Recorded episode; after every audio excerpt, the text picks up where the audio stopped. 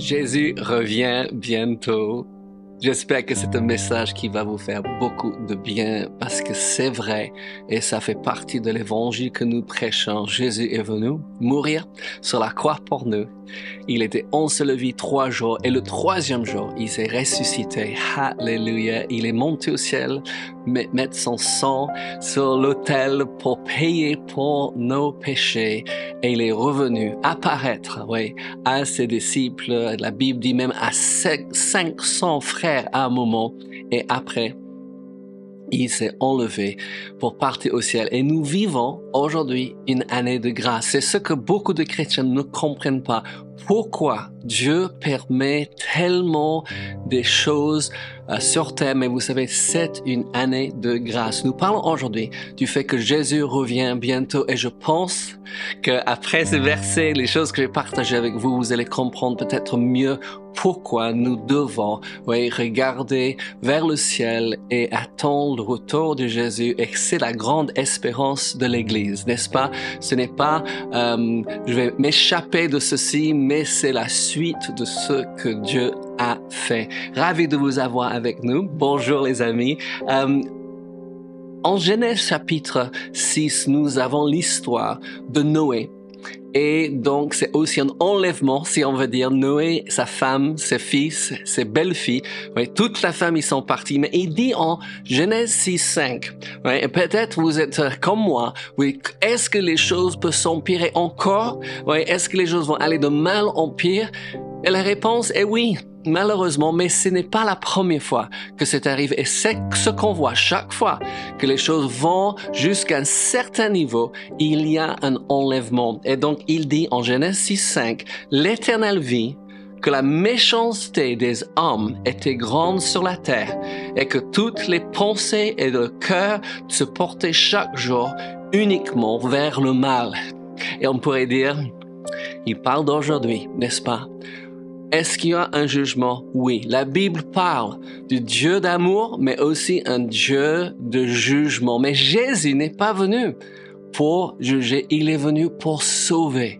Je pense que c'est un verset très important et quelquefois c'est verset oublié parce que juste après Jean 3,16, qui Dieu a tant aimé le monde, il dit que Jésus n'est pas venu pour juger le monde, il n'est pas venu pour constater l'état de l'humanité, il est venu pour sauver. Et je pense que c'est un verset à méditer autant que Jean 3, 16. Laisse-moi le lire, d'accord? Il dit, Dieu, en effet, n'a pas envoyer son Fils dans le monde pour qu'il juge le monde, mais que le monde soit sauvé par lui. Et nous sommes dans cette année de grâce. C'est encore le temps pour les gens d'être sauvés. Mais Jésus revient bientôt. Je veux lire Matthieu 24, 31. Jésus est en train de parler des fins de temps et je sais que les gens ont peur. Nous vivons dans un monde où la peur se vend les gens regardent beaucoup plus les choses, lisent beaucoup les choses, je trouve, qui donnent peur que les choses qui donnent l'espoir. Et nous avons besoin de dire, au plein milieu de toutes ces choses effrayantes qui se passent à travers le monde, oui, que Jésus sauve. Amen. Que nous avons une place préparée pour nous au ciel. Et si les gens autour nous veulent aussi, ils peuvent aussi aller au ciel. Hallelujah. Qu'est-ce qu'il dit? Matthieu 24, 31. Il dit, Jésus dit, il enverra ses anges avec la trompette retentissante et rassemblant ses élus, et on va regarder ça parce que c'est toujours la question que les gens me posent, mais qui, qui partiront? Oui, quand Jésus vient enlever l'Église, c'est très important que vous puissiez répondre cela, à cela. Il dit, il rassemblait des élus des quatre vents, oui, depuis une extrémité des cieux jusqu'à l'autre. Ça veut dire qu'il va rassembler les frères et sœurs, ce sont les élus, amen, de partout le monde. Il va oublier personne. Ça m'a beaucoup aidé quand on m'a expliqué qu'en réalité, il y a deux événements ouais, de Jésus qui va se passer. D'abord, il va venir pour enlever son Église. Après, ouais, sept ans plus tard, il va revenir pour établir son royaume, un royaume de justice, comme ça aurait dû être dès le départ. Oui, Adam et Ève, aurait dû prendre ce jardin d'Éden et le faire partir à travers le monde. Une reine de justice, une reine d'amour, une reine de paix. C'est quelque chose auquel on soupire, n'est-ce pas? Et je crois que nous allons revenir régner avec Jésus pendant cette mille ans. Oui, donc de justice, ça va être super. Allez, je sais que beaucoup de gens passent le temps à s'inquiéter de ceci, à faire des soucis de cela. Moi, quand j'ai du temps libre dans ma tête, je pense à comment ça va être. Ouais, je parle d'avant que Dieu établit un nouvel ciel une nouvelle terre, oui, qui aura une reine sur cette terre de mille ans de justice. Hallelujah. OK. La Bible enseigne pas seulement par des versets avec des promesses, mais aussi par des types et par des exemples. Et je crois quelquefois, nous faisons l'erreur de dire, mais est-ce qu'il y a un verset qui dit cela? Moi, je sais que quand Laure et moi nous enseignons sur le mariage, souvent les gens disent, mais quel verset dit qu'il faut se marier? Et moi, je dis, il y a plus qu'un verset. C'est toute l'histoire de la Bible. C'est une histoire de mariage, n'est-ce pas? Hallelujah. Et on voit ça à travers toute la Bible. Mais il y a des types et des exemples. Et je vous donne un verset qui m'a aussi beaucoup aidé en 1 Corinthiens 10, 6. Et il dit, Or ces choses sont arrivées pour nous servir d'exemple. Ça veut dire les choses de l'Ancien Testament. Et je sais qu'il y a des chrétiens aujourd'hui qui disent c'est plus la peine de lire l'Ancien Testament vous vous trompez si vous pensez cela. L'Ancien Testament est là pour nous servir d'exemple, hein, afin que nous n'ayons pas de mauvais désirs comme ils ont eu. Et nous pouvons faire nos propres erreurs ou nous pouvons apprendre des erreurs des autres. Et la parole de Dieu est écrite pour que nous puissions voir, oui, comment marcher dans la foi avec Dieu, comment marcher dans l'esprit, oui, comment vivre une vie sainte avec Dieu. Amen. Hallelujah. Gloire à Dieu. Donc, l'enlèvement. Permettez-moi de donner quelques exemples, oui, de l'Ancien Testament. Nous avons Noé et sa famille. Ils sont entrés dans l'arche et on peut dire que c'est une sorte d'enlèvement qui les a enlevés, oui, de monde qui s'empirait.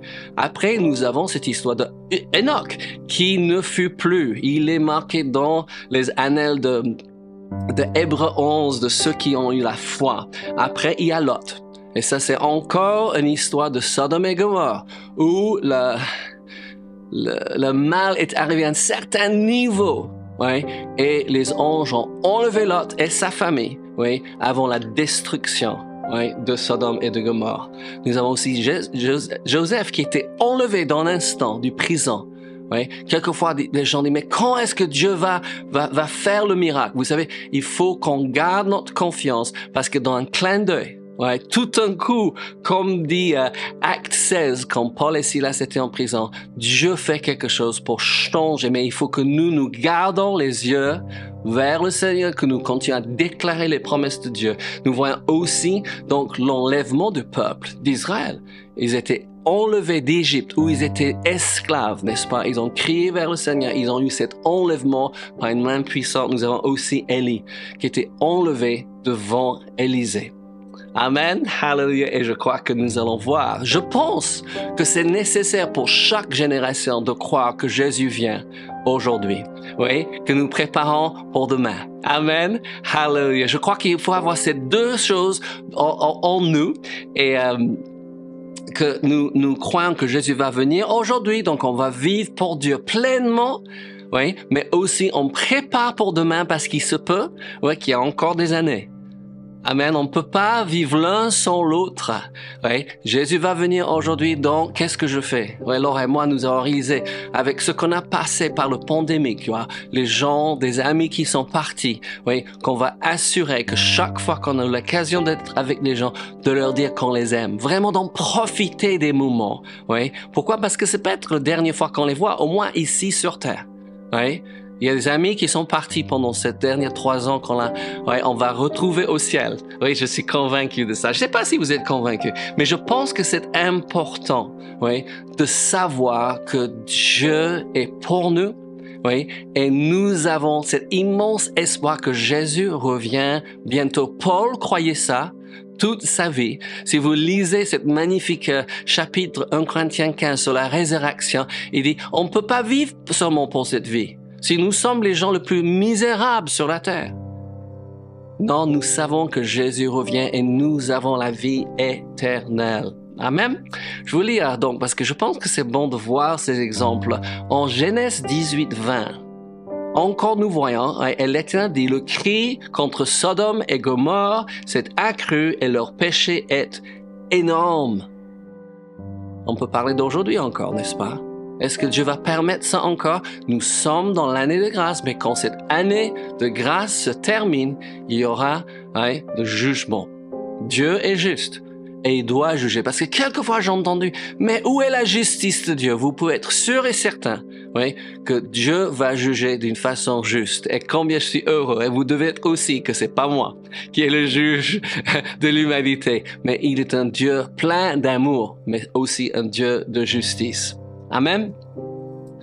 Genèse 19, 16, on parle de l'enlèvement, on parle du fait que Jésus revient bientôt. Il dit en Genèse 19, 16, et comme il tardait, les hommes le saisirent, on parle de Lot, ouais, par la main, lui, sa femme et ses deux filles, car l'Éternel voulait l'épargner. Il l'emmenait et le laissèrent hors de la ville nous allons être emmenés hors de la ville. Hallelujah. Donc j'espère que ça vous encourage. Pourquoi? Parce que l'encouragement est l'oxygène de l'âme. Amen. Il faut décider tous les jours, d'être encouragé et surtout, Seigneur, permets-moi d'encourager quelqu'un d'autre. Donc la grande question, qui partira quand Jésus enlève l'Église? Écoutez bien, Romains 10 nous dit comment être sauvé. Confesser de la bouche, croire dans le cœur et Romains 10, 13 dit, car quiconque, quiconque invoquera le nom du Seigneur sera sauvé. Et je pense que ça, c'est merveilleux dans cette, ce monde aujourd'hui. On est tellement concerné pour les, les, les, les l'égalité, aide-moi Caleb, l'égalité, que les gens sont égaux, que tout le monde a les mêmes droits. Il dit quiconque, peu importe, homme, femme, peu importe le culture, le, euh, niveau d'éducation, quiconque invoquera. Un autre verset, Jean 1, 12. Parce qu'il dit qu'il va enlever les élus. Qui sont les élus? Il met à tous ceux qui l'ont cru, à ceux qui croient en son nom. Elle a donné le pouvoir de devenir enfants de Dieu, lesquels sont nés? Oui, et dit pas de la volonté de l'homme, mais de la volonté de Dieu. Alléluia, c'est bon, n'est-ce pas, ces choses? Oui, qui partiront? Tous ceux qui confessent Jésus comme Seigneur et Sauveur. Pour terminer, je vais vous lire, oui, en 1 Thessaloniciens 5, Paul prend beaucoup de temps dans cette première épître aux Thessaloniciens de parler, oui, de ces fins de temps, que nous n'ayons pas peur comme le monde, que nous ne ressentons pas les mêmes choses que le monde. Et je vais vous lire le verset 1, il dit, pour ce qui est des temps et des moments que vous n'avez pas besoin, frères, quand vous en écrivez. Donc, il est en train de parler aux frères. Il faut toujours demander à qui parle la parole de Dieu. Verset 2, car vous savez bien vous-même que le jour du Seigneur viendra comme un voleur dans la nuit. C'est un peu choquant qu'il utilise le mot voleur, oui, mais il utilise ce terme, ça veut dire que nous ne savons pas, oui, quand ça arrivait. Si quelqu'un vous dit qu'il savent quand ça arrivait, vous dites non, je pense pas. D'accord? On va sauter un petit peu, on va aller en 2 Thessaloniciens, oui, chapitre 2 et verset 1. Pour ce qui concerne l'avènement de notre Seigneur Jésus-Christ et notre réunion avec lui, nous vous prions, frères. Oui. Verset 5. Ne vous souvenez pas que je vous disais ces choses lorsque j'étais chez vous. Je vous ai dit l'autre jour hein, que le, retour de Christ, l'enlèvement de l'Église fait partie de l'Évangile. Oui, nous ne pouvons pas oublier que Jésus revient bientôt. Et maintenant, vous savez ce qui le retient afin qu'il ne puisse quand son paraisse en son temps. Oui, je vais vite, je sais. Verset 7. Car le mystère de l'iniquité agit déjà, il faut seulement que celui qui le retient encore ait disparu. L'Église doit disparaître pour ce, cet euh, impie d'apparaître. Verset 8 dit, et alors paraître l'impie que le Seigneur Jésus détruira par le souffle de sa bouche et qui anéantirait par l'éclat de son événement. Oui, Jésus revient bientôt. Il vient pour nous enlever, que nous allons passer l'éternité avec lui et ça va être merveilleux. C'est pourquoi nous devons annoncer Jésus, que Jésus est mort pour nos péchés. Amen. Et qui revient bientôt. Euh, Khaled m'a dit de, de, de, répéter quelque chose que je disais à la fin de toutes les célébrations pendant des années. Oui, et je vais vous terminer avec cela. Il faut que vous vous rappelez que Dieu vous aime. Nous aussi. Et que Jésus revient bientôt. Soyez encouragés, les amis.